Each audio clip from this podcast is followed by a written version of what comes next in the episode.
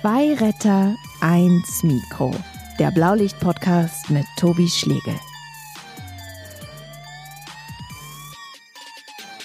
tatsächlich in den Sinn kommt. Also ich hatte mal einen Tag, da hatte ich einen Einsatz bei einem Millionär in der Millionärsvilla mit 1000 Millionärskindern und ähm, der wurde von uns beim Herzinfarkt versorgt und nächst, wirklich der nächste Einsatz war ähm, ein Obdachloser, den wir bei der genau gleichen Erkrankung ins gleiche Krankenhaus gebracht haben und der kriegt die genau gleiche Behandlung, der kriegt die gleiche Behandlungsqualität. Ähm, und das finde ich ist eine Riesenstärke in unserem Gesundheitssystem und ähm, deswegen finde ich, das ist schon ein sehr gutes System und das ist es schon auch lang ähm, und es ist auch belastbar, wie jetzt hier Corona uns irgendwie gezeigt hat. Also wir konnten viele Kapazitäten mobilisieren, die irgendwie, wo wir nicht geahnt haben, dass sie da sind. Aber es ist das alles halt auch nur, weil die, das Personal, was im Gesundheitsdienst arbeitet, das möglich macht. Zwei Retter, eins Mikro wird euch präsentiert von der Techniker Krankenkasse und dem FC St. Pauli, den zwei Partnern mit einer gemeinsamen Mission – die Welt ein bisschen besser zu machen. Wie? Das erfahrt ihr auf weltverbesserer.de. Willkommen zu Zwei Retter 1 Mikro Folge 4. Nur RetterInnen kommen hier zu Wort, also vor allem Menschen aus dem Rettungsdienst und der Pflege. Wir hören hier unglaubliche Geschichten, traurige Geschichten, aber auch skurrile und amüsante Geschichten aus dem Blaulichtmilieu. Ihr dürft sie auch gerne weitererzählen. Gleichzeitig wollen wir mit diesem Podcast aber auch über politische Veränderungen diskutieren. Also was muss sich ändern, damit die Arbeitsbedingungen endlich besser werden. Und es gibt einen großen Service für euch da draußen, denn immer in den letzten Minuten gibt es unsere große Erste Hilfeschule. Erste Hilfe für alle sozusagen. Da werden wir euch, liebe HörerInnen da draußen, Erste Hilfe beibringen. Und auch heute habe ich einen besonderen Gast hier. Den ersten Notarzt bei zwei Retter 1 Mikro. Johannes. Hi Johannes. Moin Tobi, den ersten Notarzt. Das bist du. Und äh, mit Johannes, das kann ich am Anfang schon mal verraten, habe ich schon in Einsätzen zusammengearbeitet. Tatsächlich ist das ein Notarzt, wie man in sich als Notfallsanitäter wünscht. Also er verliert nie die Ruhe, lässt einen aber auch mal was machen, hat also Vertrauen und ist aber gleichzeitig klar und direkt in seinen Entscheidungen und Ansagen. Johannes, gibt's denn was, was dich im Job noch aus der Ruhe bringt, generell? Mm, weiß nicht. Also erstmal ein schönes Kompliment, danke. Das freut mich. Ich versuche mich auch immer ruhig zu bleiben. Ähm, aus der Ruhe bringt einen, ja klar, wenn dann die Angst hat, dass man mit einem Einsatz zu tun hat, mit dem man nicht klarkommt. Aber die überwiegenden Teile der Einsätze, die wir haben, sind ist Standard, auch wenn sie dramatisch manchmal sind, ist Standard. Das bringt uns, glaube ich, weniger aus der Ruhe. Also Notärzte oder Notärztinnen mhm. und äh, Rettungsdienstpersonal im Allgemeinen. Hm, Erinnerst du dich denn an einen Fall, also den du zwar äußerlich ruhig, aber innerlich extrem angespannt erlebt hast? äh, ja, weiß ich noch, war ich recht, äh, ganz relativ frischer Notarzt, vielleicht ähm, halbes Jahr dabei. Also ich bin jetzt seit sechs Jahren Notarzt und habe 3000 Einsätze ungefähr so ab, abgehandelt. Und ganz am Anfang ist man natürlich nicht immer ganz ruhig, so wie man sich das manchmal wünscht. Und zwar äh, Nachtdienst ein relativ nerviger Nachtdienst, wo man die ganze Zeit raus muss und man hofft, man kann sich jetzt mal endlich hinlegen und man muss immer wieder raus. Und wir hatten lauter Einsätze, wo es nicht um die Wurst geht, sage ich mal. Also wir hatten vier, fünf Einsätze und es ging immer nicht um die Wurst und es hieß immer, wir fahren zu einer Person mit Atemnot. Und so wie das beschrieben war auf dem, äh, auf der Information, die wir vorher bekommen, war schon von vornherein immer klar, das ist jetzt wahrscheinlich nicht so schlimm. Und dann wurden wir wieder mal rausgeklingelt, nachts um drei. Es ist ja immer irgendwie nachts um drei, wenn was nachts ist. Und es hieß männlich zwei Jahre Atemnot. Und ich wach so aus meinem Delirium aus und dachte mir, oh Gott, zwei Jahre, was soll denn der schon haben? Der hat doch nichts. Und äh, bin so ähm, Larifari dahin gefahren, muss man sagen. Und dieser mhm. Einsatz war direkt vor der Wache. Also normalerweise hat man ein paar Minuten Zeit, sich vorzubereiten und dann sammelt man sich, äh, aus seiner Müdigkeit vielleicht gerade noch und man bespricht sich mit dem Teampartner oder der Teampartnerin und dann war aber der Einsatz keine 100 Meter von unserem Standort entfernt und wir waren natürlich Erster. Also meistens kommen wir als Notarzt oder ähm, komme ich dann irgendwie als Zweiter an. Der Rettungswagen ist vorher da und die haben schon meine Sachen vorbereitet und ich kann dann nur noch meinen Senf dazu abgeben. in dem Fall war es aber nicht so. Wir kamen als Erster an und muss sagen, ich habe mich nicht vorbereitet obwohl man das bei Kindereinsätzen, weil sie nicht so wahnsinnig häufig sind, eigentlich schon immer machen sollte. Mhm. In dem Moment habe ich es nicht gemacht und komme in diese Bude rein und stelle fest, oh, oh, das Kind ist wirklich krank. Das Kind äh, hat wirklich Atemnot. Und ähm, dann hatte ich so einen Blackout, dass ich nicht mehr nach vorne und nach hinten wusste. Das war extrem unangenehm, ähm, weil die Eltern, die waren natürlich aufgeregt und die sind natürlich froh, jetzt kommt jemand, der weiß, was er tut. Prinzipiell weiß ich auch, was ich tue. In dem Moment wusste ich, glaube ich, nicht, was ich tue, ähm, weil ich, also ich hatte keine Ahnung, was dieses Kind haben könnte, aber ich hatte auch nicht mir, also so ein Blackout, wie man sich bei einer Prüfung den vorstellt. Mhm. Ähm, und ich wusste nur, ich habe mich erinnert, äh, in der Ausbildung als Notarzt hatte ich meinen ähm, Pädiater, also einen Kinderarzt, der, der Notärzte ausbildet, und der hat mir gesagt, oder der hat uns, äh, uns Notärzten äh, in, der, in der Ausbildung gesagt, wenn Sie mal nicht wissen, was Sie tun sollen mit einem Kind, dann packen Sie es einfach ein und fahren in die Klinik. Und das war das Einzige, was ich mir abrufen konnte, bei mhm. diesem Kind zunächst. Und ich habe dann der Mutter, die dieses Kind auf dem Arm hatte, auf, auf die Schulter geklopft und gesagt, das ist jetzt alles halb so wild. Wir fahren jetzt einfach in die Klinik. Wir tun jetzt hier gar nicht lang rum. Wir fahren jetzt einfach ins Krankenhaus. Jetzt ist aber das Krankenhaus, wo wir herkommen, wo unser Notarztfahrzeug stationiert ist, nicht das, was 100, also das ist das 100 Meter weit entfernte, aber da fahren wir nicht die Kinder hin, sondern die sind ein bisschen weiter weg. Ähm, und das hat die Frau und, also die Mutter und den Vater so beruhigt, dass so viel Ruhe in diesen Einsatz reingekommen ist, das hat mich selber beeindruckt.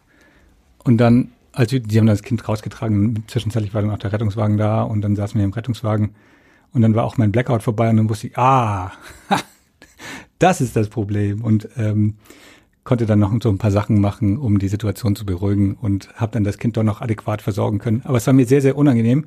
Äh, es war mir so unangenehm, dass ich es auch erstmal mit meinem Teampartner gar nicht äh, kommunizieren wollte. Und erst mhm. irgendwie zwei, drei Tage später der sich an diesen Einsatz äh, noch gut erinnern konnte. Und dann so, was? Also du warst total die Entspannung in Person. Und ich dachte so, what? ja. Also ein richtig, richtig fieser Blackout hatte ich auch seitdem nie wieder. Und seitdem zwinge ich mich, zwinge ich mich so vorher mich vorzubereiten und mich auf ein Worst-Case-Szenario vorzubereiten. Dann nimm uns mal mit, was hatte denn jetzt dieses Kind? Das wollen wir natürlich wissen. Also das Kind hatte einen ganz klassischen Pseudokruppanfall. Also die Rettungsdienstleute, die jetzt hier wahrscheinlich zuhören, denken sich, oh mein Gott, der Spacko. Er kennt keinen Pseudokopfanfall. So bellender ähm, Husten ist jetzt Ja, genau. Das ist so ein, ähm, letztlich eine, eine Entzündung äh, im Rachenbereich bei Kindern und ähm, man hat so einen bellenden Husten. Kinder husten sich so richtig in den Anfall rein, dass es richtig atemnötig werden kann. Das ist ja. einer der häufigsten Kindernotfälle, was man im Rettungsdienst ganz regelmäßig hat. Meistens sind sie nicht so wahnsinnig dramatisch. Also die können auch dramatisch sein, auch lebensbedrohlich, muss man sagen. Das ist aber die absolute Ausnahme. Und mit ein, mit ganz einfachen Maßnahmen kann man so einen Einsatz dann oder kann man Ruhe in die Situation bringen. Und eine Maßnahme ist eben Ruhe ausstrahlen tatsächlich, mhm. ähm, was ich in dem Moment. Aber hat die Ruhe, die du ausgeschaltet hast, auch auf das Kind gewirkt? Ähm, kann ich gar nicht mehr sagen, genau, wahrscheinlich mehr auf die Eltern. Also und dann wahrscheinlich indirekt genau. auch auf Also erstmal auf mich, muss ich sagen, ja. erstmal auf mich und dann äh, auf die auf die Eltern. Also Eltern in einem Kindernotfalleinsatz sind natürlich immer ein relevanter Anteil des Notfalls. Mhm. Wenn man selber Kinder hat, dann kann man sich, kann man das wahrscheinlich nachvollziehen. Ähm, also ist auch manchmal schwierig mit den Eltern klarzukommen dann, weil wir wollen sie natürlich im Rahmen des Notfalls, egal wie schlimm der ist, ob das jetzt eine Lappalie ist, in Anführungsstrichen, oder wirklich was lebensbedrohliches, was selten ist, aber auch vorkommt bei Kindern, immer mit einbeziehen. Und selbst wenn es jetzt die schlimmste Variante ist, dass mein Kind wiederbeleben muss, äh, wollen wir die Eltern irgendwie mit einbeziehen. Und das ist manchmal tatsächlich nicht so ganz einfach. Wann hast du denn gemerkt bei diesem Einsatz, bei diesem Fall, das ist jetzt kritisch. Schon in der ersten Sekunde oder erst als du die Sättigung abgelesen hast? Nee, in der ersten Sekunde. Also wenn man, ich habe das Kind angeguckt und das war das, was mich so vor den Kopf gestoßen hat. Also wahrscheinlich hätte ich einen Wert gehabt, also einen, irgendeine Zahl, die ich erhoben habe oder die wir irgendwie messen können, wäre es vielleicht gar nicht so schlimm geworden, wenn ich das irgendwie abstrahieren kann. Aber reinzukommen und denken so, oh, gleich bin ich wieder im Bett. Hm. Und dann zu sehen, oh, Mist, dieses Kind ist ja echt, also das hier hat Atemnot, also das ist wirklich krank. Und dann kombiniert mit als Notarzt noch nicht so wahnsinnig viel Erfahrung, das hat mich so aus dem Konzept gebracht. Und ähm, dann, je mehr wir dann im, im Einsatz dann erhoben haben und ich dann irgendwie Strukturier, Struktur reingekriegt habe, auch im Rettungswagen, dann auch, wahrscheinlich war auch der Grund, wir waren dann aus der Wohnung raus, wir waren in unserem Setting im, in einem sterilen Raum wie ein Krankenwagen. Hm. Genau, also das hat dann wahrscheinlich den Unterschied gemacht. Selbst wenn du dann ganz fertig bist, Stichwort drei Uhr nachts, funktionierst du dann in diesem Moment? Wirst du hellwach? Ja, also komme heute witzigerweise aus dem Nachtdienst. Ich hatte letzte Nacht Nachtdienst und also ich finde es an mir selber immer wieder erstaunlich, wie schnell man dann doch fit ist. Hm. Ähm, selbst wenn man manchmal vielleicht auf Anfahrt, wenn man längere Anfahrtszeiten hat, wenn man da noch ein bisschen müde wirkt, ist man irgendwie bei der Sache. Und spätestens, also mir geht's so, wenn ich, wenn ich einen Patienten vor mir habe oder Kolleginnen oder Kollegen vor mir habe, mit denen ich kommunizieren muss, dann bin ich da und kann auch ganz gut funktionieren. Also ich hatte noch nie das Gefühl in der Nacht oder so, dass ich jetzt zu müde war oder dass ich jetzt nicht mehr denken kann. Mhm. Dann würde ich aber auch, glaube ich, aufhören. Das könnte ich dann nicht. Sind bei dir, wie bei so vielen Kollegen, also äh, mich jetzt mal eingeschlossen auch, Kindereinsätze für dich eben die Einsätze, die einen am meisten berühren? Mm, ich glaube, das ist schwer zu sagen. Die Kindereinsätze berühren einen natürlich besonders. Es sind bei mir nicht die Einsätze, die ich mit nach Hause nehme, muss ich ganz ehrlich sagen. Ich hatte jetzt etliche richtig kranke Kinder im Rettungsdienst. Also wie gesagt, ist selten. Ähm, hatte in meiner Karriere jetzt mit drei toten Kindern zu tun, zweimal wiederbelebt, einmal davon erfolgreich, einmal davon nicht erfolgreich und einmal schon ein Kind, was schon, ein Kleinkind, was schon tot war. Das sind natürlich Einsätze, die sind dramatisch und die sind schlimm und die ähm, sind belastend, aber das ist jetzt etwas, das ist nichts, was ich, weswegen ich zu Hause nicht schlafen kann. Also ich kann das Leid der Eltern oder der Familie und Angehörigen im Allgemeinen sehr gut nachvollziehen und aber es ist nicht mein Angehöriger, den ich verloren habe und ich habe also mir hat mal jemand gesagt, als ich selber noch im Rettungsdienst gearbeitet habe, Johannes, du musst immer dran denken, du hast nicht angefangen. Die anderen haben angefangen.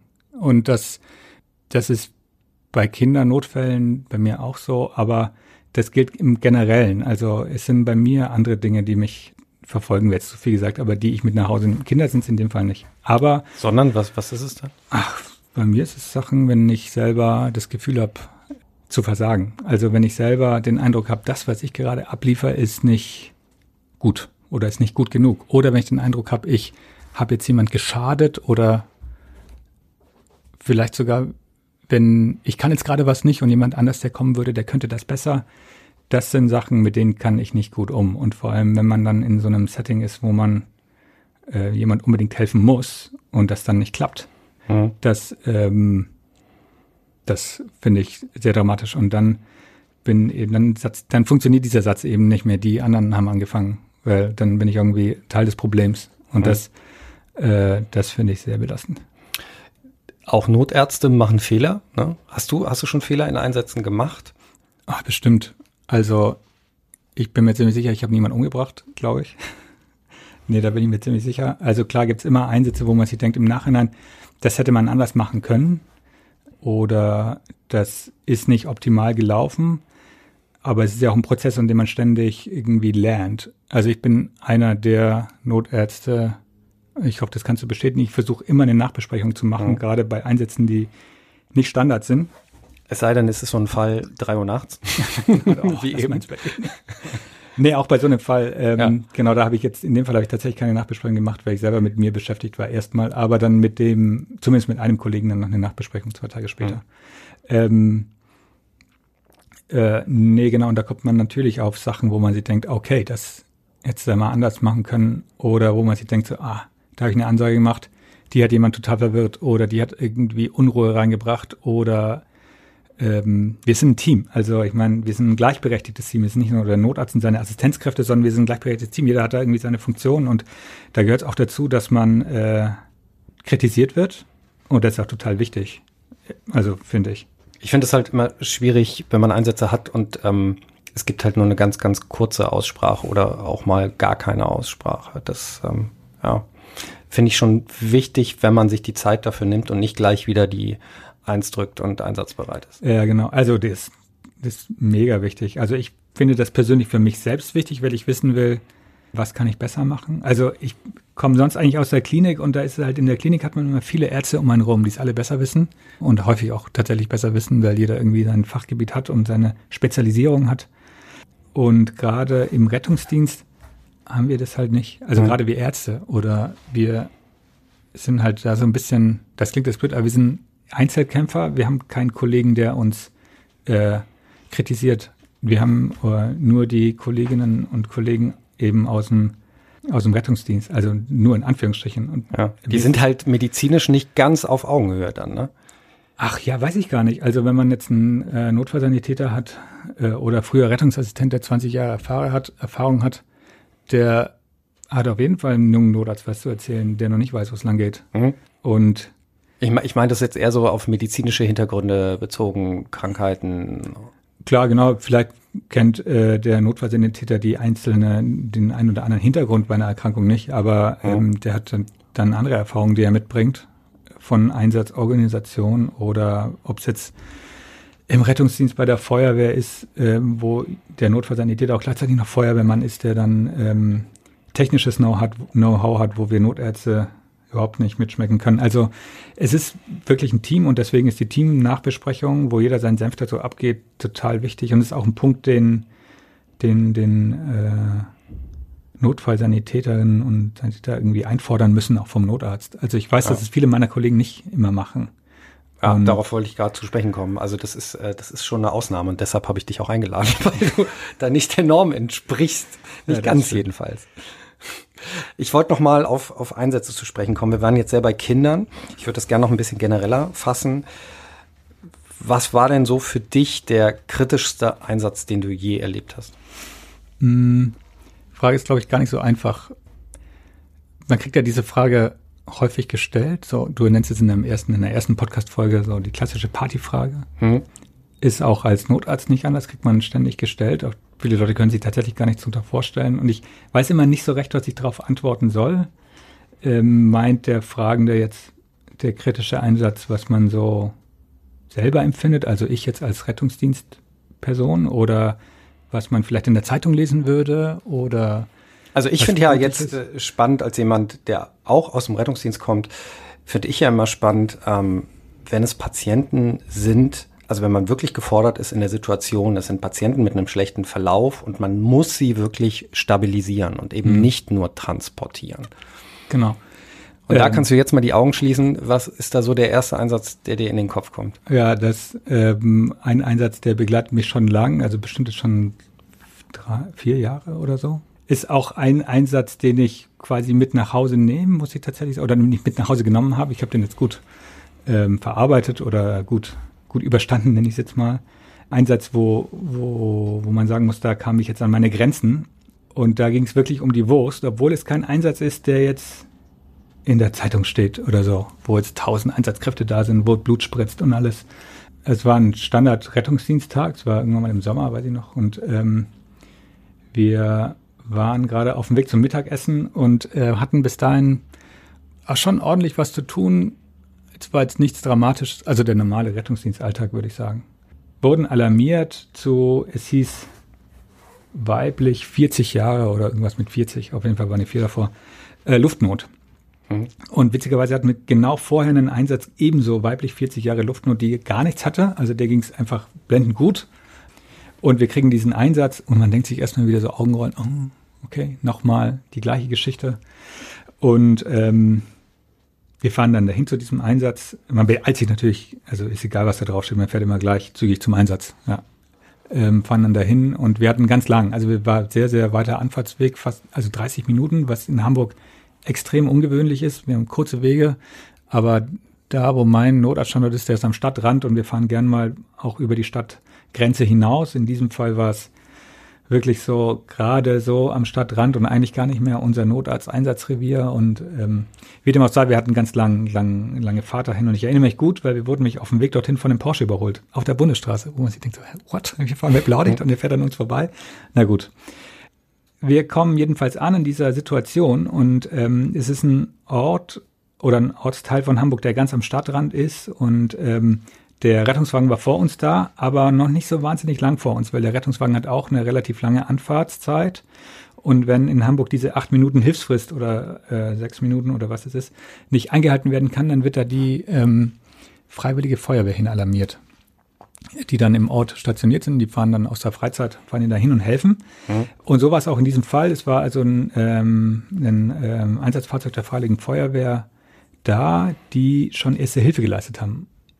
Und ähm, das Setting war als folgendes. Es ist auch ein bisschen mitentscheidend, weil äh, der Mann der Patientin, der war Mitglied dieser Freiwilligen Feuerwehr. Das heißt, mhm. da standen jetzt irgendwie sechs Leute in dieser Wohnung, äh, dann zwei vom Rettungsdienst und wir zwei kamen, also ich und mein Kollege kamen noch an. Und alle kannten die Patientin. Alle waren gute Freunde und äh, das war so das Setting und alle waren dementsprechend aufgeregt, weil es war so ein Fall, man kommt rein und erster Blick auf die Patientin und man weiß, fuck, die ist todkrank. Also mhm. die ist so todkrank, dass man es ihr ohne einen Wert zu erheben, da muss ich gar nichts hören, sehe ich, okay, hier geht's, hier zählt's jetzt, hier geht's jetzt um alles. Ähm, und es war auch so, dass ich meinen Kollegen angucke, und das ist ein ganz, ganz erfahrener Notfallsanitäter. Und der, ich habe gar nichts zu ihm sagen müssen. Er guckt mich nur an und sagt, okay, ich mache alles fertig. Ich habe ihm dann noch gesagt, also ein paar Minuten später weiß ich noch, gesagt, hey, Matthias, mach mal schnell und wir machen alles unterwegs, wir machen hier gar nichts, wir fahren sofort ins Krankenhaus. Ich bin mir nicht sicher, ob wir die lebend abliefern. Das war also das Setting, wo man reinkommt. Also die, sie saß so im Hausflur und hatte so ganz man beschreibt das immer als graue, graue Gesichtsfarbe. Also nicht weiß oder so, sondern grau wie die Wand. Ich gucke hier gerade auf eine Wand, ist genauso grau. Ähm, Sehr schöne Wand. genau, graue, graue Wand. Aber die Patientin war wach und ansprechbar, man konnte sich gut mit ihr unterhalten und das war auch Knackpunkt in dieser Situation, weil äh, sie hatte Schmerzen. Sie konnte nicht genau sagen, wo die Schmerzen waren. Mhm. Sie hat so Richtung Brust gedeutet, aber sie konnte es nicht richtig genau beschreiben, was auch nicht selten ist aber die Werte, die wir erhoben haben, waren gar nicht so schlecht. Also die Werte, die man, die man so messen kann, wie viel Sauerstoff im Blut ist, wie die Herzfrequenz ist, das EKG, und die Sachen waren alle jetzt nicht dramatisch. Der Blutdruck war schlecht, also richtig schlecht, muss man sagen, aber so offenbar ausreichend, dass sie genug Blutdruck hat, mit uns zu sprechen.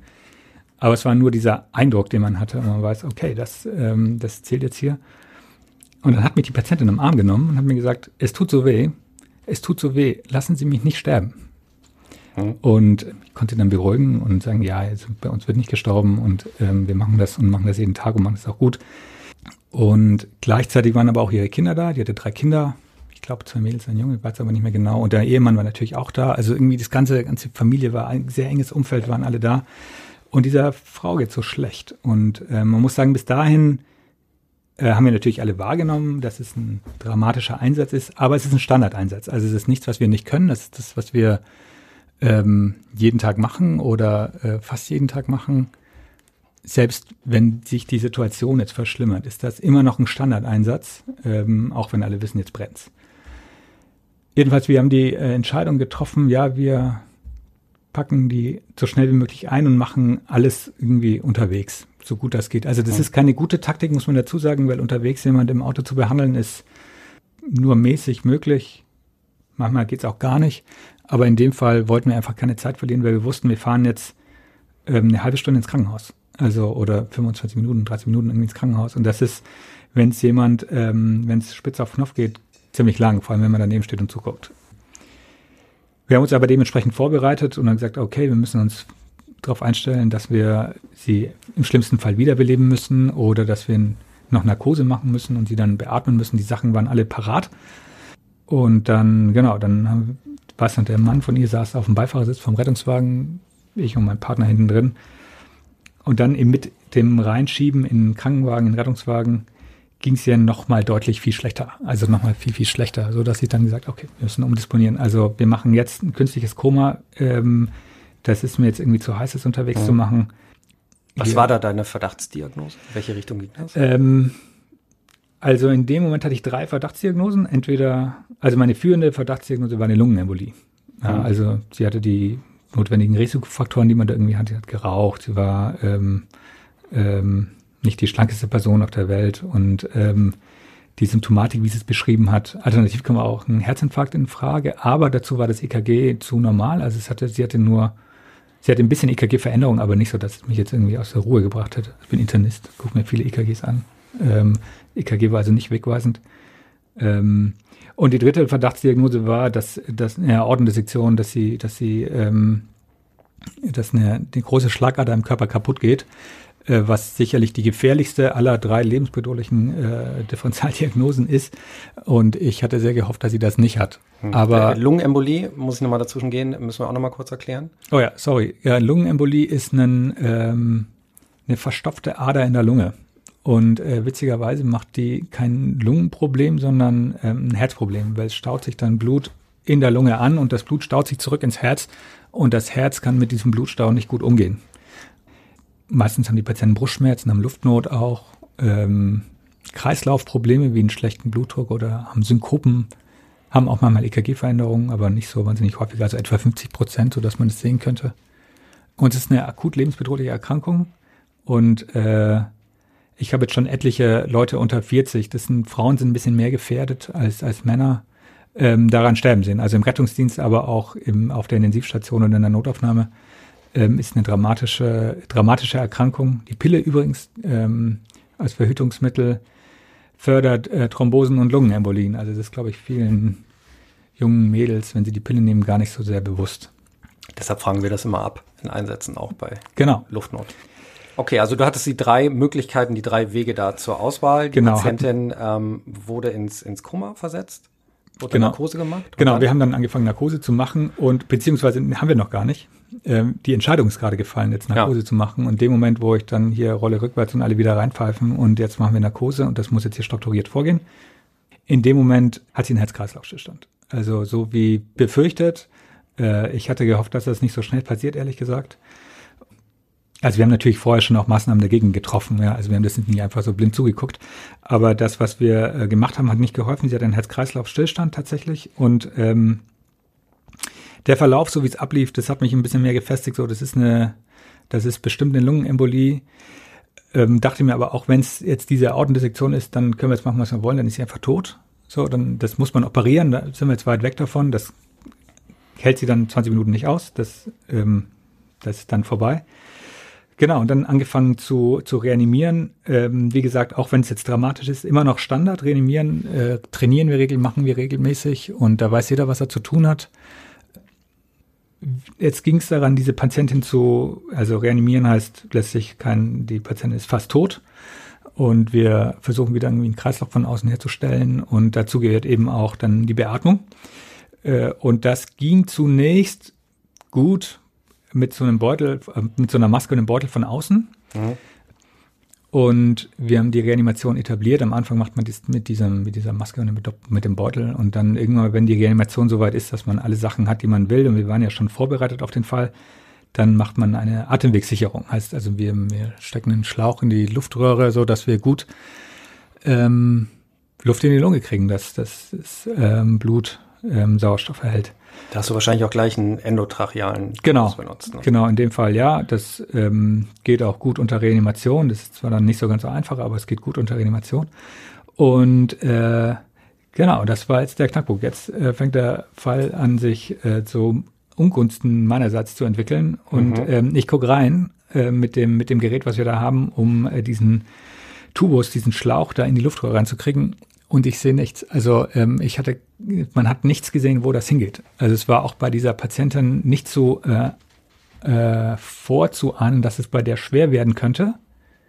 Ähm, und genau, ich gucke da rein und sehe nichts. Ähm, war dann erstmal verwirrt, dachte mir, ich mache es gerade falsch, aber es hat äh, alle Verbesserungstechnik hat nichts geholfen. Und man muss dazu sagen, du musst äh, eigentlich die, die Stimmbänder sehen, ne? Genau, man muss du die musst ja in die sehen. Luftröhre rein, muss dieser Schlauch, dieser Tubus gelegt werden und du hast jetzt einfach mal schwarz gesehen oder nee, was? Nee, genau, also man sieht da irgendwie ähm, Gewebe natürlich, aber ich konnte nichts identifizieren, weder die Luftröhre noch die Speiseröhre. Das ist nämlich das Problem, die liegt daneben. Hm. Ja, und dann, wenn der Schlauch da reingeht, dann pumpt man zwar viel Luft in den Magen, aber wenig in die Lunge. Und äh, wenn man das dauerhaft macht, dann stirbt der Patient einfach. Und ähm, deswegen sollte man schon genau wissen, wo man den hinsteckt. Man kann das mal probieren, so blind, wenn gar nichts geht, das blind dann da reinschieben und gucken, was passiert und wird es besser. Ähm, aber das ist keine gute Idee. Und ähm, jetzt ist so, im Rettungsdienst, wenn man wichtige Maßnahmen macht, sollte man immer einen Plan B haben. Eigentlich sollte man für jede Maßnahme, die macht, einen Plan B haben. Und je wichtiger die Maßnahme wird, dann auch noch einen Plan C oder Plan D. Und ich glaube, die Atemwegssicherung, also heißt, dass man Luft reinkriegt, da wo Luft rein soll, ist wahrscheinlich die wichtigste Maßnahme. Und da hat man schon so fünf Rückfallstufen, muss man, also müsste jetzt mal aufzählen, aber es sind auf jeden Fall hat man so irgendwie Plan oder sechs, vielleicht sogar sieben Rückfallstufen. Wo man sagt, okay, wenn Stufe 1 nicht passt, dann gehen wir auf das nächste. Und es kommt immer wieder mal vor, dass Plan A nicht funktioniert. Und dann schwingt man auf Plan B um und dann mhm. funktioniert der in seltenen Fällen mal auf Plan C Vielleicht fängt man manchmal auch mit Plan B an, damit man den häufiger mal ähm, wieder macht. Ähm, also eine Sache, die ja immer funktioniert, ist ja dann äh, Maskebeutel zu nehmen. Genau. Und die Dame zu bebeuteln und nicht den Tubus zu legen. Ne? Genau, und das ähm, war dann in dem Fall auch mein Plan. Dachte mir, ah, jetzt sehe ich das dann nicht. Ähm, und jetzt ist noch was passiert in diesem Fall. Und zwar zur gleichen Zeit ist der Zugang der Patientin flöten gegangen. Mhm. Ähm, als ich da reingeguckt habe, ich weiß nicht mehr warum oder wie, aber er ist auf jeden Fall flöten gegangen.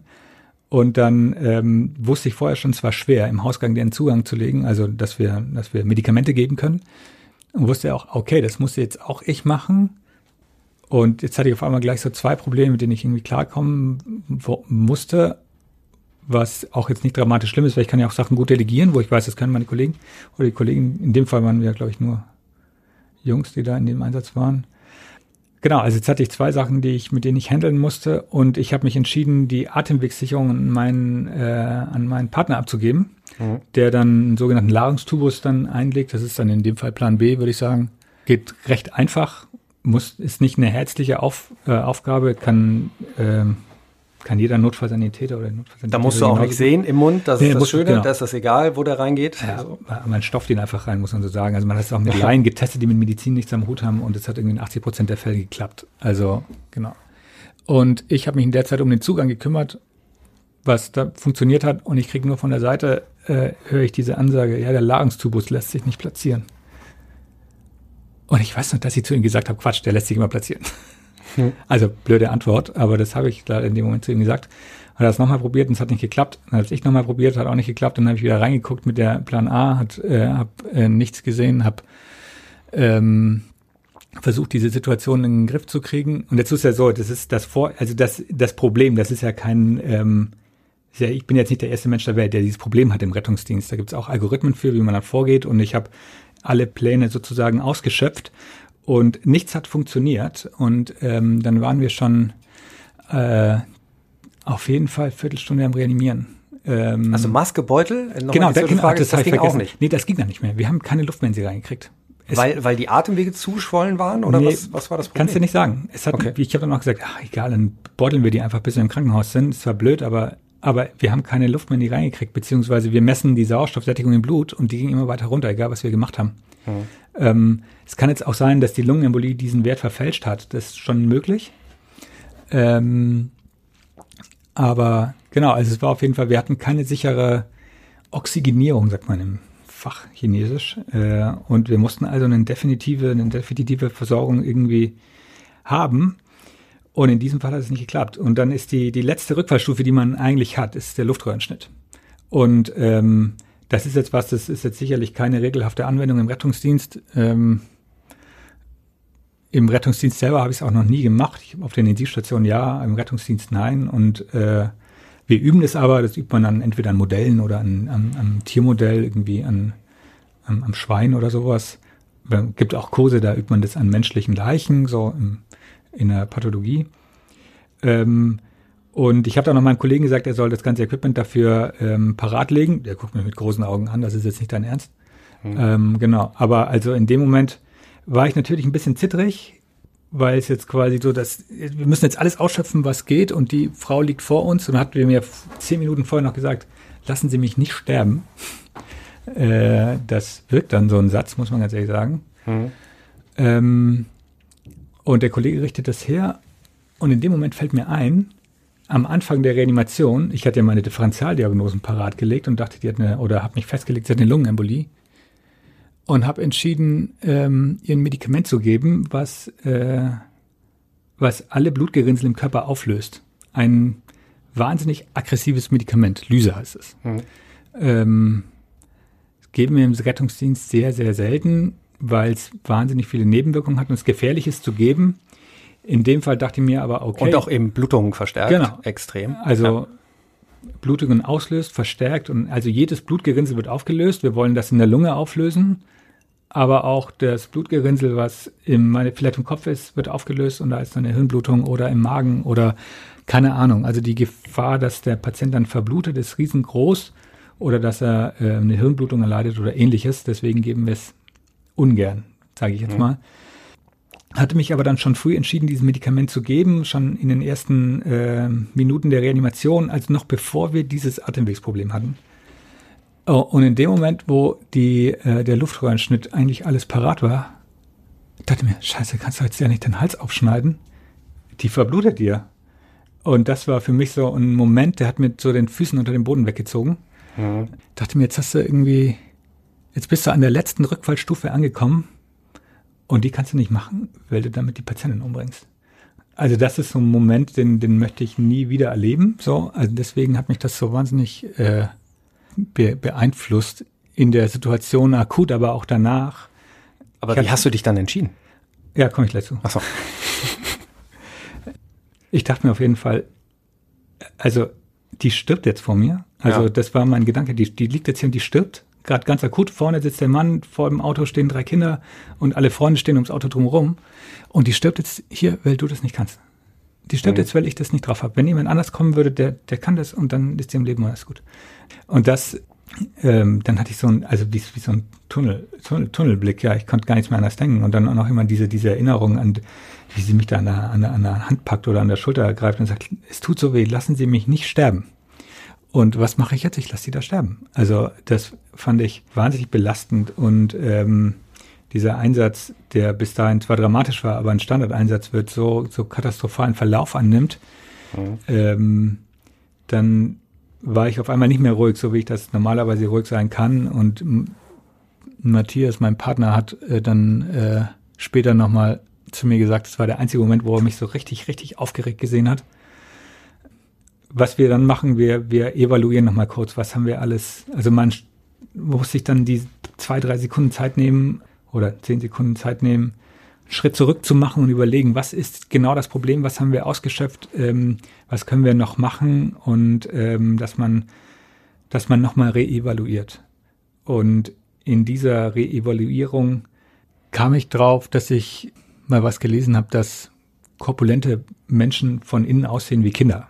Ja, also das hat mir, das, ich weiß nicht mehr, ob ich es gelesen habe oder ob mir das jemand gesagt hat. Auf jeden Fall erinnerte ich mich dran äh, und dachte mir, ey, warum probiere ich nicht Kinderequipment? Und ähm, habt ihr dann einen Ladungstypus für Kinder eingesetzt und das hat geklappt. Mhm. Also ich habe mir dann schnell einen neuen Plan gebastelt ähm, und der hat dann tatsächlich geklappt, äh, so dass wir Luft in sie reingekriegt haben. Aber wir hatten ja dann noch 30 Minuten irgendwie Fahrt ins Krankenhaus. Der Kreislauf kam wieder nach, wir haben insgesamt 40 Minuten reanimiert. Also du weißt jetzt selber, das ist relativ lang. Mhm. Ähm, zwar hatte die, war das beobachteter Herz-Kreislauf-Stillstand. Das heißt, wir, wir haben gesehen, wie es passiert ist und das Herz stand nie richtig still, auch wenn wir von außen drauf rumgedrückt haben. Aber 40 Minuten ist lang und sie hat einfach ein wahnsinnig hohes Risiko, dass sie ähm, das nur sehr schlecht überlebt. Und vor allem weil wir ja wussten, sie hatte 15 Minuten, 10, 15 Minuten wahrscheinlich keine richtige Sauerstoffversorgung des Hirns. Ähm, und das hat mich wahnsinnig fertig gemacht. Ähm, wir haben sie dann im Krankenhaus abgeliefert. In meinem Krankenhaus, wo ich auch tätig bin. Das heißt, war nochmal bei mir auch wahnsinnig unangenehm, sie im Schockraum abzugeben. Und ähm, habe sie an meine Kollegin, äh, eine Oberärztin äh, aus meiner Abteilung, äh, übergeben und ähm, die eine sehr, sehr, sehr, sehr erfahrene Intensivmedizinerin ist. Und ähm, ich hätte der am liebsten in die Arme geheult. Also ehrlich, dachte ich mir, ich habe einfach den Tubus nicht in die Reihe gekriegt und ähm, die hat jetzt einen Hirnschaden. Ich habe auch eine ganz unstrukturierte Übergabe gemacht in dem Moment und ich war mir sicher, dass die, dass die einen Hirnschaden hat jetzt. Und ähm, wir haben dann äh, auch nach Einsatznachbesprechung gemacht in dem Fall und wie lang war die? Da, die, da die, waren wir ja eben. Die Einsatznachbesprechung. Ja. Die war wahrscheinlich was länger, ne? Ja, genau, die war ein bisschen länger. Und ähm, weil ich auch dann wissen wollte, ich habe dann in dem Zeitpunkt, wo ich so in meinem Tunnel war, habe ich dann relativ wenig von der Seite mitgekriegt. Und was bei mhm. mir passiert, wenn ich äh, wenn ich doll aufgeregt bin, also ich nehme das selber gar nicht so wahr, das sagen mir die Kollegen immer, dann rede ich immer leiser. Dann rede ich so leise, dass man nicht, mich nicht mehr versteht. Mhm. Das, da habe ich dran gearbeitet, das habe ich jetzt schon lange nicht mehr gehört. Ähm, aber das war zum Beispiel ein Kritikpunkt so an mir. Und ähm, aber letztlich lief dieser Einsatz bis auf dieses Atemwegsmanagement lief eigentlich super. Und wir waren eigentlich relativ schnell und äh, vor allem strukturiert, wie wir so im Nachhinein versucht haben zu evaluieren.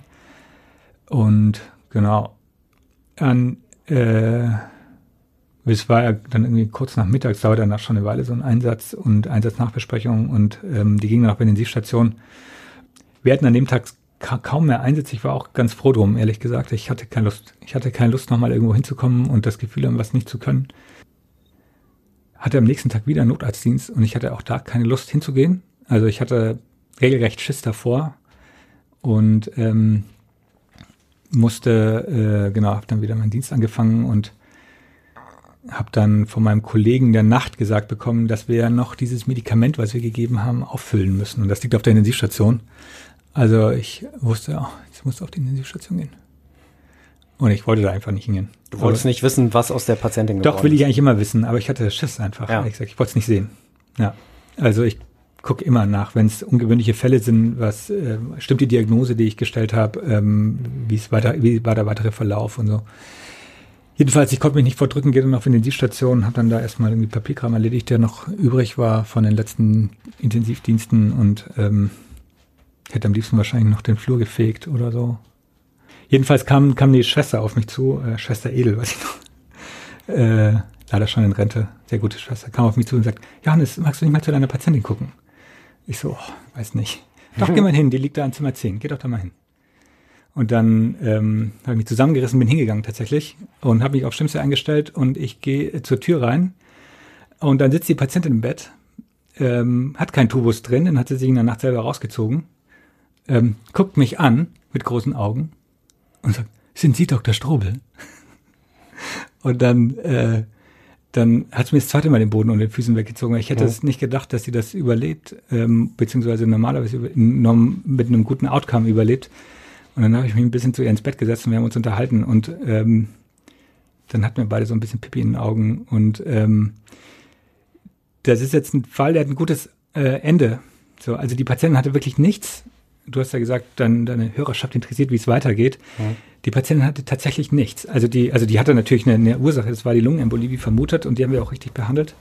Äh, aber die hatte keine Folgenschäden, äh, mhm. was fast schon echt ungewöhnlich ist, muss man sagen. Äh, die war drei Tage auf der Intensivstation, insgesamt fünf Tage im Krankenhaus. Also ähm, mit, ähm, keine Ahnung, mit jeder Lappalie ist man länger im Krankenhaus. Also die ist nach fünf Tagen nach Hause gegangen, hatte nichts. Ich habe das auch nochmal nachverfolgt. Die war auch nicht mehr, die hatte auch keine Spätfolgen. Also das heißt, ein guter Ausgang, aber ähm, mich beschäftigt dieser Fall immer noch nachhaltig, auch wenn ich jetzt eine Ausrede habe, ich liefere alles super, wir haben die super reanimiert und wir haben genau unseren Job getan, aber dieses Gefühl möchte ich nie wieder haben, dass man irgendwo ist. Und so dieses Damoklesschwert des eigenen Versagens, ist, äh, das ist im Rettungsdienst, finde ich, extrem hoch. Und nach uns kommt niemand mehr. Also das kannst du auch mhm. bestätigen. Wir, also nach, nach dem Rettungsdienst kommt niemand mehr. Aber es ist schon sehr ungewöhnlich, dass so viele Rückfallebenen wegbrechen. Ja, das, das ist schon ein absoluter Sonderfall. Ne? Also das ist klar, ist das ein Sonderfall. Ich habe das auch mit ganz vielen Kollegen besprochen und auch mit dem mit dem ähm, mit Kollegen, die dann die Patientin in der Klinik betreut haben und die haben zum Glück mir alle bestätigt, es war schwer, da den Schlauch in die reinzukriegen. Ähm, es ist super ungewöhnlich, dass da alle Rückfallebenen versagen. Vor allem, dass man auch noch so einen Stein in Wickelig bekommt für die allerletzte Rückfallstufe. Damit mhm. habe ich einfach nie gerechnet. Ähm, aber es ist, wie im Rettungsdienst halt es so ist, wird man manchmal des Besseren belehrt und ähm, jetzt ist der Einsatz schon einige Jahre her und ich würde den wahrscheinlich anders angehen, taktisch, ähm, damit mir sowas nicht nochmal passiert. Also man lernt auch aus diesem Fall, aber es ist schon so ein bisschen dieser Eindruck entstanden, so dieses, dieses Damoklesschwert, was über einem hängt, was, mhm. und da muss ich sagen, das ist als Notarzt hm, noch mal ein bisschen anders, als ich das erfahren habe, als ich im Rettungsdienst gearbeitet habe. Also ich habe auch mal eine Ausbildung zum Rettungssanitäter damals gemacht, vor boah, fast schon 20 Jahren. Ähm, und da hatte ich auch Situationen, wo ich überfordert war, aber ich wusste immer, das kommt jetzt jemand, der übernimmt die Geschichte. Ja, du hast eine andere Verantwortung. Das ist einfach so. Genau. Und als Notarzt da, also ich, es ist nicht so einfach, jetzt einen zweiten Notarzt hierhin zu beordern, der das dann, der dann alles fix macht nochmal einmal zurück zu dieser Patientin. Hat die sich bei dir bedankt, ganz rührend dann auch?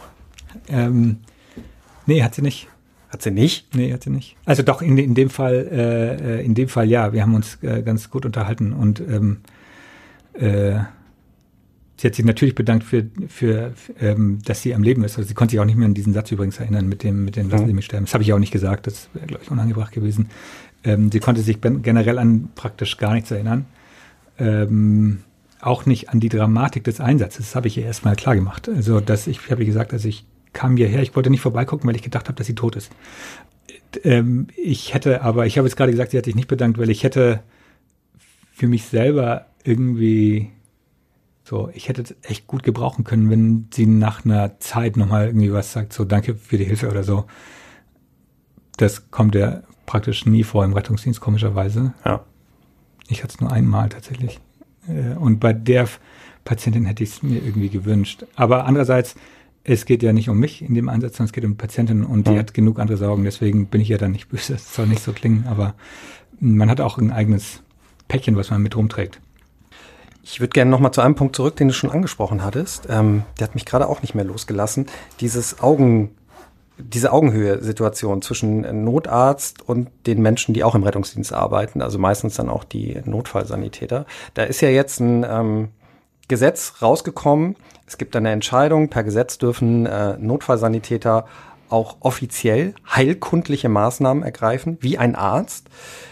Bist du dafür, dass der Notfallsanitäter deiner Meinung nach das dürfen sollte, was er auch in der Ausbildung gelernt hat, weil de facto dürfen wir das zum Beispiel hier äh, im Land, in der Stadt Hamburg, dürfen wir das nicht ausüben. Also unbedingt sogar.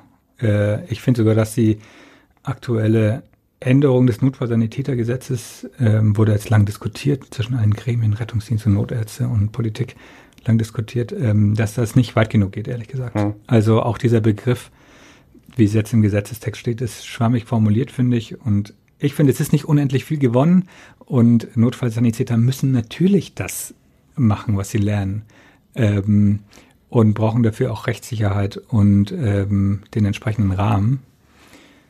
Und ich meine, wir bilden, wir bilden die Mädels und Jungs ja super aus. Also das, das ist absolut notwendig. Also ähm, ob das jetzt von Schmerztherapie ist oder irgendwelche kleinere invasiven Maßnahmen, also das, das ja, aber wärst du dafür, dass der Notfallsanitäter eben auch, und da sind wir ja bei einem wichtigen Punkt, dass er deutschlandweit auch Schmerzmittel geben darf, bei zum Beispiel Frakturen, dann könntest du sozusagen zu Hause bleiben an der Wache und müsstest genau. nicht rausfahren. Ja, denke ich auf jeden Fall. Also in Hamburg ähm, war da ja bisher sehr, sehr zurückhaltend. Das ändert sich ja zum Glück jetzt. Also das werden in naher Zukunft Notfallsanitäterinnen und Notfallsanitäter in Hamburg machen dürfen. Ähm, und werden ja auch nochmal speziell dahingehend gerade geschult. Ähm, und das ist wichtig, dass es in ganz Deutschland, Deutschland passiert. Es gibt regionale Unterschiede, weil halt nun mal Rettungsdienst Ländersache ist ähm, und jedes Land so ein bisschen sein eigenes Süppchen kocht. Jedes Land hat ein eigenes Rettungsdienstgesetz. Und dazu kommt noch, dass jeder, jeder Organisationsbereich im Rettungsdienst hat einen eigenen ärztlichen Chef, der entscheidet, was der Notfallsanitäter oder die Notfallsanitäterin im Einzelfall darf oder nicht darf oder mit Rücksprache darf oder vielleicht mit Hilfe eines Telenotarztes oder nur in Notkompetenz oder so. Ja, und das führt dann halt zu, äh, zu absurden Situationen, da gehe ich mal dazwischen, dass, ähm, dass man, wenn man jetzt einen Kilometer weiter in den Norden fährt, nach Schleswig-Holstein, da darfst du dann als Notfallsanitäter Schmerzmittel geben. Ne? Der Patient bekommt sofort Schmerzmittel und das macht einen Unterschied, ob du zehn Minuten starke Schmerzen hast oder mhm. nicht und in Hamburg eben nicht. Da ist dann der Wohnort plötzlich entscheidend. Genau. Das kannst du ja keinem Patienten erklären. Genau, also in Hamburg wurde das äh, lang damit verargumentiert, dass hier die Notarztdichte so hoch ist in Hamburg und die, die Krankenhausdichte so hoch ist. Und das stimmt jetzt sicherlich auch im Vergleich zum meinetwegen Heidekreis, wo es wenig Krankenhäuser gibt und relativ wenig Notarztstandorte. Aber der, es ist blöd, wenn jemand an die Einsatzstelle kommt und alle erwarten Hilfe und dem sind die Hände gebunden. Mhm. Ähm, deswegen, klar, muss da, muss einheitlich her, äh, Einheitlichkeit her und Rechtssicherheit vor allem. Und ähm, ich bin mir sicher, dass der überwiegende Großteil der diensttuenden Notärzte das so sieht wie ich oder ähnlich sieht. Mhm. Weil ähm, es ist echt nichts nerviger, als wenn man zu einer Einsatzstelle kommt und der Rettungsdienst oder die Kollegen aus dem Rettungsdienst fordern uns nach ähm, und konnten bis dahin einfach nichts machen. Also mhm. das, wo man sich denkt, okay, jetzt komme ich hier, schepper mit Blaulicht durch die Stadt, ähm, nur um ein Medikament zu geben, was ihr perfekt selber machen könnt. Und das für alle und für, für den Patienten in erster Linie unbefriedigend, für, ähm, für die Mitarbeiter im Rettungsdienst oder Notärzte und Notärzten als unbefriedigend. Nervig. Was empfindest du, wenn du hörst, ähm, was deine Rettungsdienstkolleginnen verdienen? Also für 200 Stunden im Schnitt monatlich 3000 Euro brutto? Ja, ist natürlich ein Witz. Also vor allem die Stundenanzahl ist natürlich, ähm, also man kann jetzt sagen, sollen sie mehr verdienen oder weniger arbeiten. Ich würde immer dazu tendieren, dann weniger zu arbeiten, ähm, um die Belastung ein bisschen runterzuschrauben. Aber würdest du dafür aufstehen? Na klar, also ich glaube, das würden die meisten äh, aus meiner Zunft. Nein, ich meine jetzt für 3000 Euro brutto, 200 so, Stunden ähm, abarbeiten? Nee, nee, also wahrscheinlich. ja. Vor allem nicht für die Belastung, die man im Rettungsdienst hat. Also es ist aber das, dieses Thema, das meandert sich auch weiter zu den Notärzten. Also die Notärzte sind nicht keine besonders gut bezahlte äh, Zunft der Mediziner.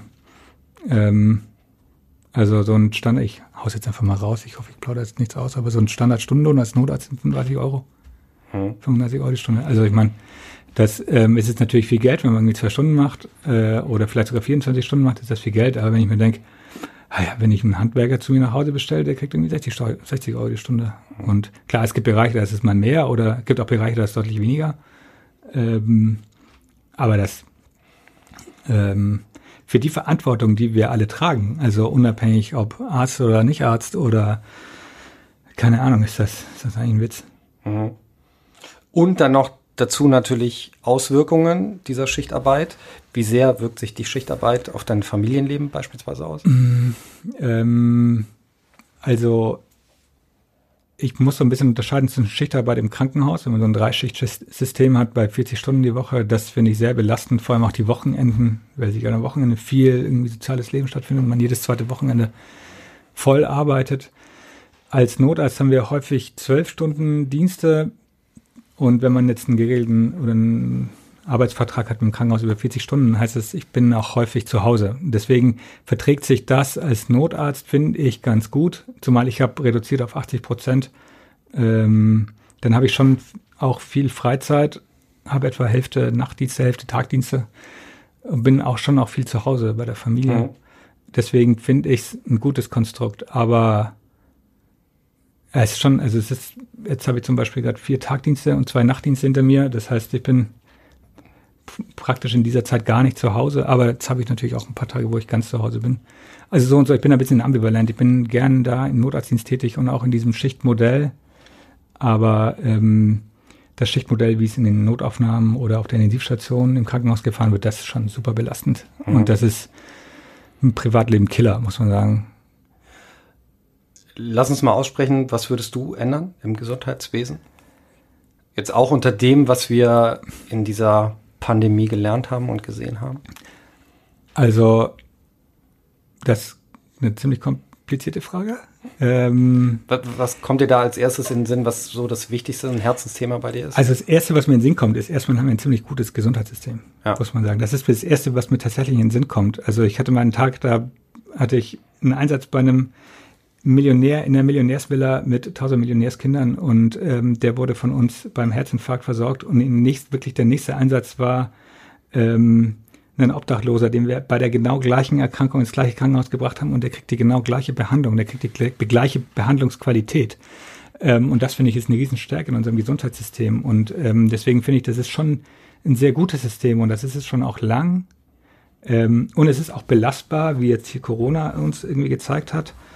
Also wir konnten viele Kapazitäten mobilisieren, die irgendwie, wo wir nicht geahnt haben, dass die da sind. Aber es ist das alles halt auch nur, weil die, das Personal, was im Gesundheitsdienst arbeitet, das möglich macht. Und ähm, es krächt schon ordentlich, dieses gute System. Und es, ich habe den Eindruck, es wurde gerade so in den letzten 10, 15, vielleicht 20 Jahre viel auf Pump gelebt.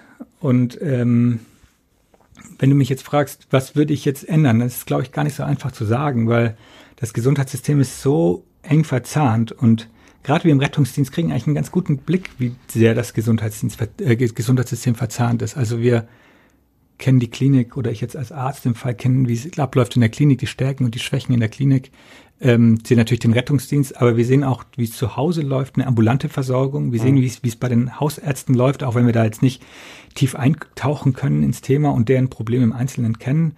Ähm, und ich glaube, es ist nicht einfach damit getan zu sagen, die Pflegekraft kriegt mehr Geld oder der Notfallsanitäter kriegt mehr Geld, ähm, sondern das System an sich muss sich ähm, anpassen an die Bedürfnisse. Und äh, da muss ich sagen, dass ganz klar die Politik irgendwie gefordert. Also du stellst in deinem Roman ja die Frage, warum muss ein Krankenhaus wirtschaftlich sein? Hm. Warum ist das bei uns so? Und das, da muss man eigentlich, das ganz klar politisch gewollt. Ein Krankenhaus muss wirtschaftlich arbeiten. Das ist ein, das war politischer Wille. Das hat man vor 20 Jahren irgendwann mal entschieden, indem man ein Abrechnungssystem ähm, installiert, was dafür sorgen soll, dass unwirtschaftliche Krankenhäuser, ähm, also ich fasse das jetzt mal so ein bisschen zusammen, aber dass unwirtschaftliche Krankenhäuser zugrunde gehen, weil man weiß seit bestimmt 30 Jahren, dass es in Deutschland zu viele Krankenhäuser gibt.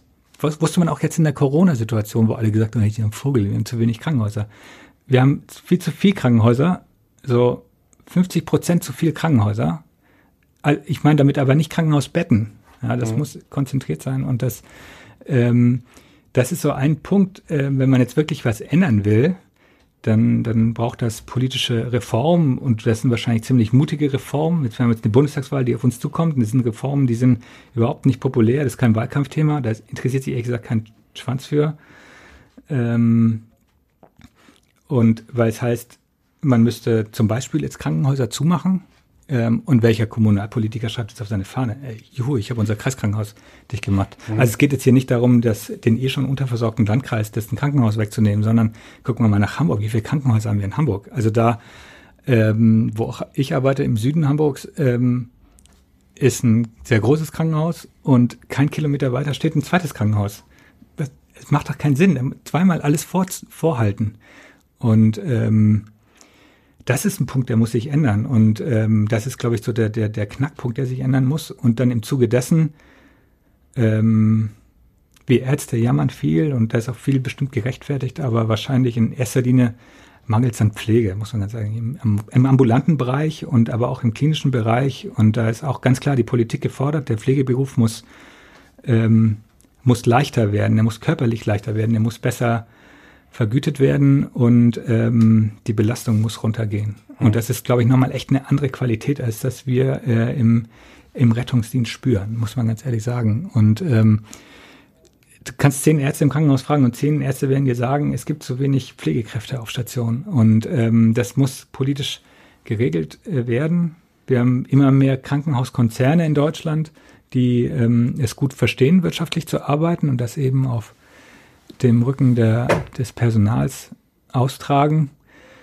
Ähm, das ist, glaube ich, der wichtigste Punkt. Und die Pflege muss, äh, muss wieder attraktiver sein im Sinne von, dass die muss mehr Anerkennung bekommen. In anderen Ländern ist es ein Studium. Warum ist es bei uns kein Studium? Also, ich meine, warum mhm. darf die Pflegekraft nicht mehr? Die können das alles. Ja. Das ist gleich wie im Rettungsdienst. Also, wenn, wenn, wenn man als junger Assistenzarzt von der, von der äh, Uni kommt und man kommt ins Krankenhaus, äh, da sagt einem schon die Schwester, wo es lang geht. Und man tut gut daran, das zu tun, was sie sagt, ehrlich gesagt. da sind wir wieder beim Thema Augenhöhe. Ja, ja, ist, ist so. Und deswegen ähm, ist es nicht nachvollziehbar, dass ähm, das Ansehen der Pflege geht, hat man den Eindruck, immer weiter runter. Und ähm, das ist, ähm, das wird dem, was die äh, Mädels und Jungs da oder die, die Leute da leisten, ist überhaupt nicht gerechtfertigt. Und die machen das ja ähm, bis zur Rente. Also im Rettungsdienst sehen wir, du sagst, hast ja schon ein paar Mal gesagt, wir sehen wenig richtig alte Kollegen. Mhm. Ähm, aber auf der Station im Krankenhaus gibt man viele Krankenschwestern und Pfleger in Rente gehen. Zu dir, ähm, wirst du in Rente gehen in diesem Job? Oder ist das so ein, ein Job, dieser Notarzt, das Notarztdasein, was man so immer nebenbei vielleicht weiterhin macht? Aber du hast dann doch bald die Hausarztpraxis. Hast es ein bisschen gemütlicher und ohne Schichten? Ähm, ich weiß es nicht, ehrlich gesagt. Also ich glaube, es ist, wenn man Rettungsdienst nur nebenbei macht und ich weiß, es machen einige Kolleginnen oder Kollegen, die machen das nur nebenbei, Notarzt sein. Ich glaube, das ist keine gute Taktik. Ja. Da kommt man irgendwann mal raus und man wird dann so ein skurriler Notfall, äh, Notarzt, wo dann alle die Augen rollen, wer dann Einsatz kommt. Mit einem weißen Kittel am besten noch.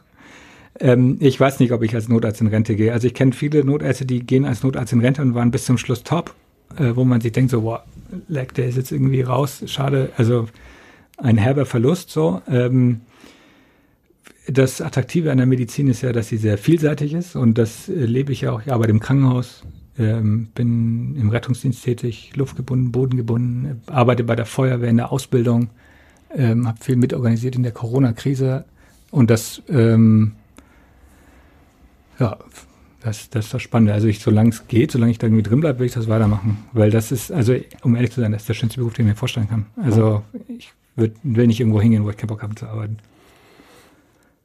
Es muss sich was politisch verändern, haben wir gesagt. Ich finde sehr schnell. Da könnt ihr da draußen was machen, Kreuz an der richtigen Stelle. Oder aber ihr könnt äh, was machen in Einsätzen. Ihr müsst sogar was machen. Ihr müsst helfen und wir atmen mal kurz durch, Johannes, denn wir kommen jetzt zu meinem großen Herzensthema, der Ersten Hilfeschule. Erste Hilfe für alle. Erste Hilfe für alle wird Ihnen präsentiert von der Björn Steiger Stiftung.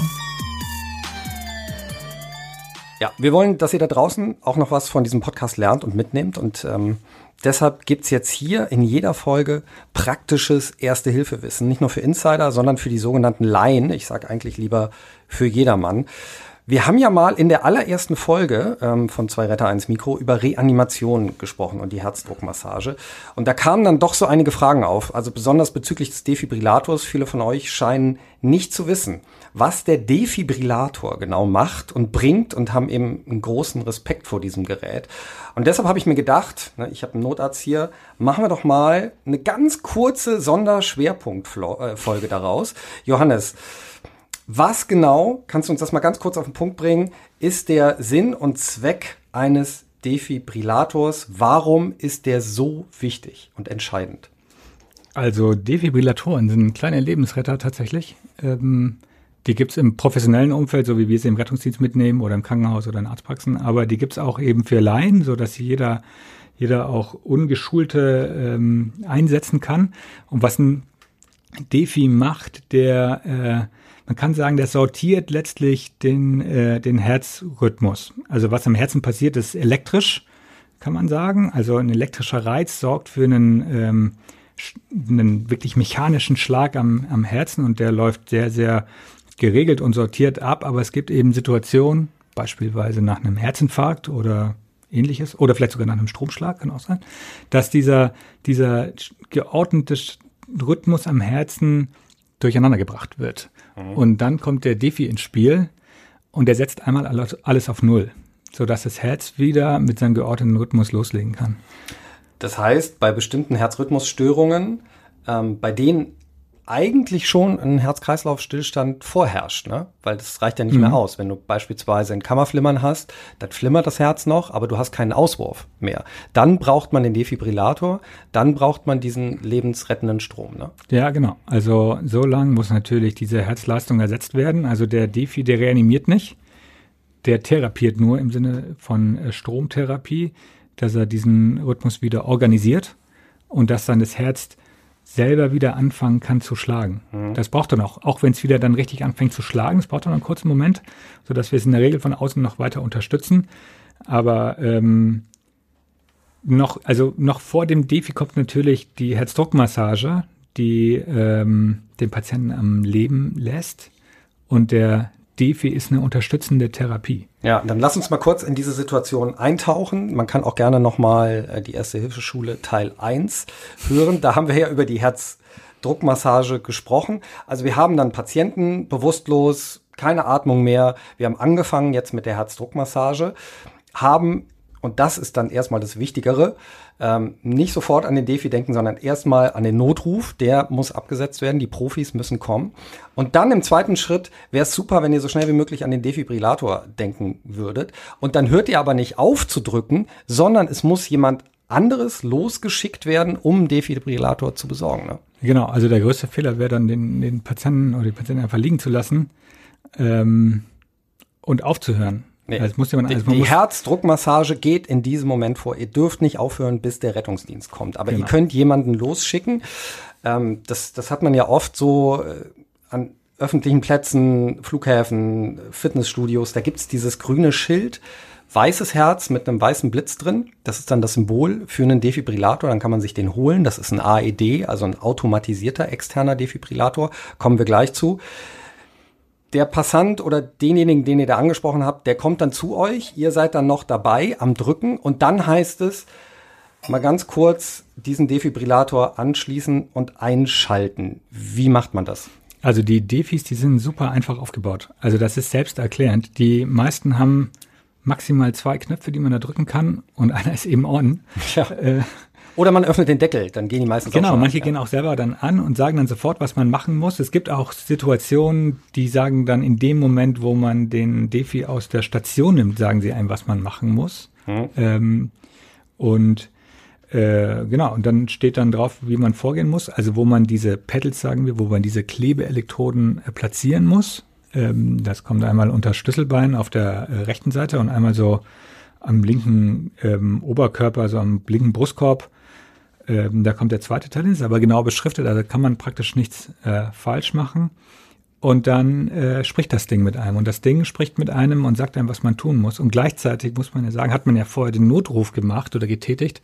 Und die Kolleginnen der Leitstelle sprechen auch mit einem äh, und sagen, was man machen muss. Und ähm, man braucht da tatsächlich keine Angst haben, weil man muss jetzt nicht denken. Also man muss jetzt nicht ein EKG lesen können oder gar nichts. Die meisten zeigen auch gar kein EKG an, sondern die meisten IDs oder Defis interpretieren das selbstständig. Die gucken also, was ist hier für ein Herzrhythmus? Ist der Herzrhythmus gerade äh, Ursache für diesen Herz-Kreislauf-Stillstand? Ja. Man kann natürlich auch einen Herz-Kreislauf-Stillstand haben äh, und das EKG ist total in Ordnung. Also zum Beispiel beim Verbluten. So. Oder keine Ahnung, fällt mir gerade nichts anderes an, aber das zum Beispiel ist Verbluten. Ähm, und dann bringt uns der Defi natürlich nichts. Aber das, äh, das erkennt das Gerät selbstständig und das sagt dann, ähm, es wird empfohlen, den Patienten zu schocken ja, oder zu defibrillieren oder was auch ähnliches dann genannt werden will. Und dann ist es bei den meisten Defis in Deutschland so, ähm, dass man dann den zweiten Knopf betätigen muss und um dann diesen Schock abzugeben. Ja. Es gibt aber auch Defis, die machen das komplett automatisch. Die sagen dann vorher nochmal ganz laut an, Patienten jetzt nicht berühren, Achtung, Schockabgabe und dann kommt ein Geräusch und dann ähm, kommt dieser Schuss. Und das ist auch, muss man sagen, wenn man es das erste Mal sieht, schon eindrücklich, wie in so einem, ähm, wie in so einem Emergency Room Film oder so. Ja, wobei, wobei ich finde ja schon, ich habe mir das krasser vorgestellt, als ich das zum ersten Mal gesehen habe, war ich eher enttäuscht. Die Patienten fliegen dann doch nicht so durch die Luft äh, wie in diesen Actionfilmen oder Sat 1 Vorabendserien. Ähm, ich, ich glaube aber, man muss dazu sagen, man darf da keine Angst haben, dass er plötzlich geschockt wird, sondern das wird schon gesagt. Nee, nee, genau. Ne?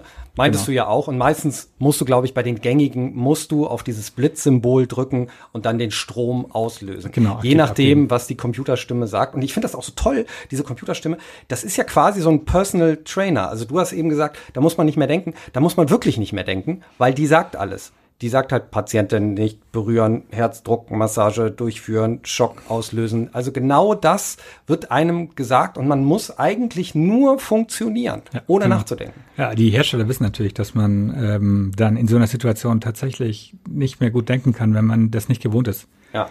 Also die neuen DeFi-Modelle oder AEDs, die sagen einem sogar schneller drücken oder tiefer drücken.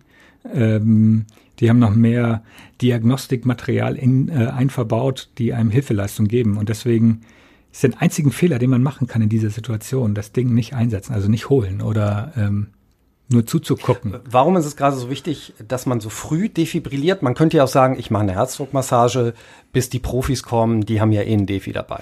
Also eine Herzdruckmassage ist nie so effektiv ähm, wie, wie ein eigener Herzschlag. Also man muss sich vorstellen, wir quetschen das Herz aus und zwar drücken wir das Brustbein runter aufs Herz und das Herz drücken wir dann hinten gegen die Wirbelsäule und dann stellen wir uns vor, dass dann irgendwie ein Blutfluss ähm, generiert wird durch die Lunge und dann irgendwie ins, äh, ins Hirn und überall hin. Und das wenn man sich das jetzt mal so bildlich vorstellt, das kann, also es funktioniert einfach nicht so gut, also wenn eine Pumpe einfach selber arbeitet.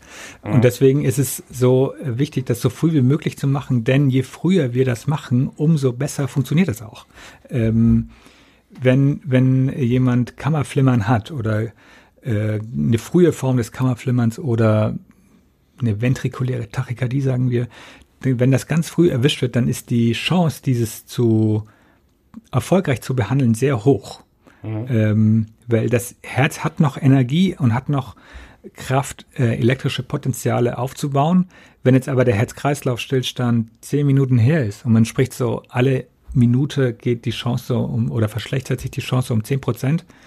Wenn man jetzt nach zehn Minuten ankommt und mit diesem Ding dann anfängt zu hantieren, dann ähm, dann ist nicht mehr so viel elektrische Kraft da, nenne ich es jetzt mal laienhaft. Und ähm, dann ist die Chance, dass es klappt, immer schlechter. Deswegen so früh wie möglich und deswegen auch der Begriff der Frühdefibrillation. ähm, dass man dieses Ding so schnell wie möglich, sobald man es hat, einsetzt. Und das machen wir letztlich auch. Also sobald wir kommen, wir kleben die Dinger drauf, gucken, was ist da für ein Herzschlag da und kavum. Mhm. Wie viel Strom fließt da durch den Körper? 200 Joule sind das. Also es ist das Gleiche, was wir im Rettungsdienst oder in der Klinik einsetzen. Die Geräte machen praktisch genau das Gleiche. Mhm. Wir springen nochmal ins Praktische. Ich mache diese Herzdruckmassage, denke an den Defi. Hol mal los, ein Defi. Der kommt wieder. Ich höre kurz auf, weil man muss ja diese Aufkleber draufkleben auf den Körper. Dann wird die Analyse automatisch gemacht von den Defibrillatoren. Mhm. Man muss da nicht selber was erkennen. Und dann löst man Schock aus oder eben nicht. Und egal, was dann passiert ist, also Patienten nicht berühren, muss man nochmal sagen. Ich glaube, das ist insofern wichtig, weil manchmal kommen ja auch Passanten näher und irgendein anderer Passant kann ja mit dem Fuß am Patienten mhm. stehen, Fuß berührt Fuß und dann schockt man den weg. Also die Gefahr gibt's ja wirklich, ne? Genau, die Gefahr gibt's. Also die Wahrscheinlichkeit, dass man dann bei demjenigen wirklich dann auch einen eine schwere Komplikation auslöst. Das ist nicht so wahnsinnig hoch, muss man sagen. Aber die Gefahr ist da, deswegen muss man Abstand halten. Genau, das, das, das sagt man am besten nochmal laut, wiederholt diesen Computer weg vom Patienten, dann entweder Schock auslösen oder nicht. Und dann, egal was passiert ist, weiterdrücken natürlich. Genau. Dann geht die Herzdruckmassage vor. Und wann meldet sich dann wieder der Computer für die nächste Analyse, wenn man sozusagen kurz aufhören muss zu drücken? Genau, der guckt alle zwei Minuten und sagt alle zwei Minuten, ähm, er möchte jetzt nochmal den Herzrhythmus analysieren. Mhm. Und diese zwei Minuten sollte man, muss man unbedingt weiter drücken, weil ähm, die Vorstellung, dass ich gebe jetzt hier einmal Strom ab und jetzt ist der Herzrhythmus wieder organisiert und jetzt schlägt das Herz wieder mit voller Kraft, das ist falsch. Also es ist auch nicht so wie in Filmen dargestellt, dass man da dann einmal schockt und der Patient wird wach und macht die Augen auf und sagt, was ist passiert. So ist es natürlich nicht. Also der bleibt erstmal bewusstlos, aber das Herz fängt jetzt wieder an, sich zu organisieren, sammelt wieder Kraft, um dann nach vielleicht zwei Minuten genug Kraft wieder zu haben, um selber schlagen zu können. Mhm. Genau. Und der Defi würde dann sagen, jetzt ist kein Schock empfohlen, wenn er erkennt, das ist jetzt ein wieder organisierter Herzrhythmus. Dann sagt er auch, kein Schock abgeben, Wiederbelebungsmaßnahmen fortführen. Und ähm, wir machen das, oder der Laie sollte das so lange machen, bis der Rettungsdienst eintrifft. Also das ist auch falsch, sich dann vorzustellen, dass man jetzt da was kaputt macht. Also wenn man jetzt gegen das schlagende Herz reanimiert, da, da macht man jetzt erstmal nichts kaputt. Also das ist eine falsche Vorstellung. Man könnte nur schaden, indem man es eben nicht macht. Hm. Jetzt gibt es ja auch Menschen, die haben sogar einen implantierten Defibrillator. Das habe ich sogar mal gesehen. Ähm, kannst du kurz beschreiben, was das ist? Und funktioniert der genauso? Also prinzipiell funktioniert er genauso. Der funktioniert mit wesentlich, wesentlich weniger Stromstärken ähm, als von außen, weil der schon im Körper ist. Man äh, implantiert ein kleines Gerät, ist wie ein Schrittmacher, ist auch gleichzeitig ein Schrittmacher, ein Herzschrittmacher. Der wird unterm, äh, unterm Brustmuskel, da unterm Schlüsselbein eingebaut und dann gehen zwei Kabel oder manchmal auch ein Kabel geht dann ins Herz äh, an die Herzspitze und das ist ein Gerät, das kriegen Patienten, die ein besonders hohes Risiko haben für einen plötzlichen Herztod. Also das heißt, entweder hatten sie schon mal äh, einen Herzinfarkt oder ähnliches mit Kammerflimmern oder haben das schon mal überlebt, dann kriegen sie das Ding. Oder sie haben Umbau von Herzmuskulatur, das haben dann auch manchmal junge Leute, ähm, zu dicken Herzmuskel oder sowas ähnliches. Äh, oder es sind meistens ältere Menschen, die eine, eine ganz ausgeprägte Herzschwäche haben. Äh, und die kriegen dann so ein Gerät implantiert und dieses, das Ding ist wie ein Airbag, kann man sagen, im Auto den tragen sie immer mit sich rum und das mhm. Teil analysiert die ganze Zeit den Herzrhythmus, funktioniert das ganz normal und wenn es dann irgendwann mal feststellt, oh, jetzt klappt das hier nicht so ganz, dann hat auch dieses Gerät so ein, das gibt, das schockt dann nicht sofort, ähm, sondern hat erstmal so ein paar Möglichkeiten, ähm, das Herz zu stimulieren ohne diesen Schock. Das kriegt dann ähm, der Patient im Einzelnen häufig gar nicht mit. Kann man aber im Nachhinein dann auslesen, wenn man das Gerät dann ähm, untersucht. Und wenn das nicht hilft, dann gibt das einen Schock ab. Und manchmal sind die Patienten vorher schon bewusstlos, dann kriegen sie davon nichts mit. Aber das ist dann auch ein Einsatz, den, den wir regelmäßig im Rettungsdienst haben, dass wir alarmiert werden zu äh, implantierter Defiat ausgelöst. Und das ist dann schon echt unangenehm. Also für ja. denjenigen, das ist wie wenn man Vollgas mit der Faust auf die Brust haut. So beschreiben ja. das die Patienten. Aber es ist ein Lebensretter und ich hatte schon viele Patienten, die, ähm, die äh, von diesem Ding am Leben gehalten worden sind. Sehr gut. Ein Defi als Airbag. Das finde ich eine sehr schöne Airbag. Beschreibung, ein sehr schönes Bild. Äh, Johannes, nochmal auf den Punkt. Fass, fass mal zusammen. Warum sollten wir uns alle trauen, bei einem Herz-Kreislauf-Stillstand ein Defi benutzen? ähm, zu benutzen in einem Satz? Ähm, wenn wir es nicht machen, schaden wir dem Patienten nur und wir brauchen keine Angst haben, weil, um das mit den Worten zu sagen, der andere hat angefangen. Ähm, und wir können es wir können's behandeln mit dem Defi. Und das ist ganz einfach. Es gibt Apps, wo man, die man sich runterladen kann, die zeigen Mhm. einem, wo das nächste Ding hängt. Also man kann, man kann nichts falsch machen. Mhm. Also man schadet mit dem Ding nicht dem Patienten. Müssen wir noch irgendwas ergänzen? Weiß Fällt nicht. dir noch was ein? Weiß nicht. Also. Ich glaube, ich habe alles so, so innerlich in meinem Kopf gerade gerade abgehakt. Ich hoffe, du auch. Dann ähm, schließe ich das mal und sage, ich hoffe, wir konnten euch ein bisschen die Angst beziehungsweise den Respekt vor dem Defibrillator nehmen. Die retten wirklich Leben zusammen mit eurer Hilfe und sind so, so wichtig. So, Johannes, das war's. Nicht nur mit der ersten Hilfe, das war's auch mit uns. Also ich glaube, es ist die längste Folge aller Zeiten geworden. Oh Normalerweise haben wir ja 45 Minuten. Ich glaube, wir haben heillos überzogen, aber das darf man ja auch mit einem Podcast. Und du hast mich wirklich so mitgerissen mit diesem zweiten Fall. Frau, 40 Jahre Luftnot. Ich war, ich war total dabei und habe dich da einfach mal machen lassen. Und ich hoffe, ihr da draußen seid da auch so eingetaucht. Das war sehr, sehr, sehr intensiv. Vielen Dank. ja, Hannes. ich sag danke. Ja, dann ähm, sammel wieder Einsätze und Geschichten und dann komm gerne wieder zu zwei Retter ans Mikro. Vielen, vielen Dank, dass du da warst. Bis bald. Und äh, vielen Dank an euch da draußen, ja, dass ihr euch darauf eingelassen habt. Ich hoffe, ihr habt was mitgenommen und wie immer gilt, wenn es euch gefallen hat, schreit es raus in die Welt. In 14 Tagen sind wir wieder da. Zwei Retter, eins Mikro. Johannes und ich sind raus. Bleibt gesund und tschüss. Dieser Podcast ist eine Produktion der Björn Steiger Stiftung und der Gute-Leute-Fabrik. In Kooperation mit der Techniker Krankenkasse sowie dem FC St. Pauli. Mit freundlicher Unterstützung der Hamburger Morgenpost.